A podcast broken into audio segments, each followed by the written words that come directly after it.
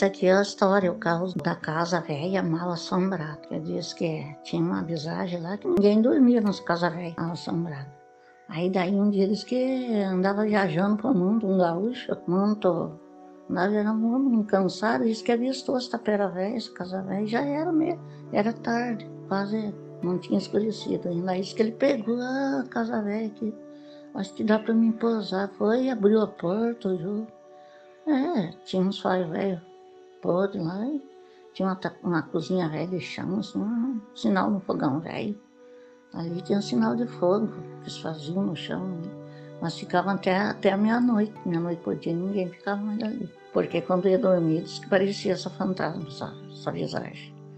Daí disse que esse gaúcho tirou os trem dele da mala, pinchou lá no canto e disse que foi ver uma lenha. Ele carregava umas linguiças na mala. Foi ver uma lenha. Aí foi, subiu para cima no capão de de mato, assim, capoeira, viu a lenha, disse que veio e fez um baita com fogo. Quando, só quando o fogo estava acabando o fogo, ficando só nas brasas, ele tinha trazido uns espetos de pau lá do mato. Aí que pegou e pegou aquelas linguiças dentro da mala e colocou naqueles espetos e colocou na brasa passar. Aí quando ele estava assando aquelas linguiças ali para ele comer, disse que quando ele viu, começou a ventania feroz para cima. E vento, e vento, e vento. E veio louco aquela ventania. E veio por cima da casa. Daí quando chegou bem em cima da casa, encheu, tremeu toda a casa. E começou a estralar a casa. A casa velha tinha um sorte velho. Começou a estralar lá no sorte. Parecia que era passo de gente, aqueles passos de gente. Aí isso que o, o gaúcho pegou e ficou olhando. Que sentou no banco já e assim começou a olhar.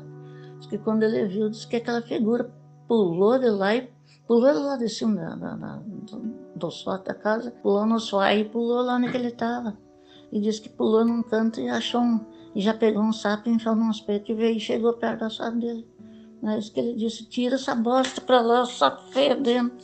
Mas que tira essa bosta para lá, não tirou. Tira essa bosta para lá, não tirou. Aí falou outra vez, tira essa bosta para lá. Aí a visagem pegou e chegou, aquele sapo vai na, na carne dele, na assada dele, e virou em bosta. Aí disse que esse gaúcho pinchou tudo que estava com ele ali, disse que passou a mão nos dois revólveres e pipocou bala nessa, nessa fantasma. Mas disse que não pegou nenhuma bala nela.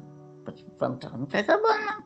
Por sorte que alguns se escapa, outros avisar de mata. Não pegou bala, certo? Não pegou a bala nela. Disse que daí depois que ele descarregou tudo, que ele jogou o nada. Se atacaram na briga, velho, no tapa, velho. Disse que ele, o gaúcho carregava um facão, pegou aquele facão e e o a visagem achou um facão de pau, um pedaço de pau. Eles entraram no pau até pertinho do galo cantava. Quando o galo cantou, antes do galo cantar, a visagem falou, falou, pinchou de um lado aquele, aquele pedaço de madeira e disse, bom, agora chega, agora um que me que teve coragem de me topar. E por isso que eu não me salvava, agora achei um para me topar. Agora sim, eu vou dar uma coisa para você, que você, que, que tá, que eu enterrei. Vamos ali, que pegou e só que ele enterrou aquilo antes de morrer, e quando morreu deixou aquela casa uma assombrada, mas verdade. Ninguém podia pousar ali mais. Mas que ele arrastou o homem, o, o gaúcho que disse, ele disse, vem aqui, isso que levou o gaúcho lá. Disse, três, dei três enxadadas de. Era uma panela de ouro.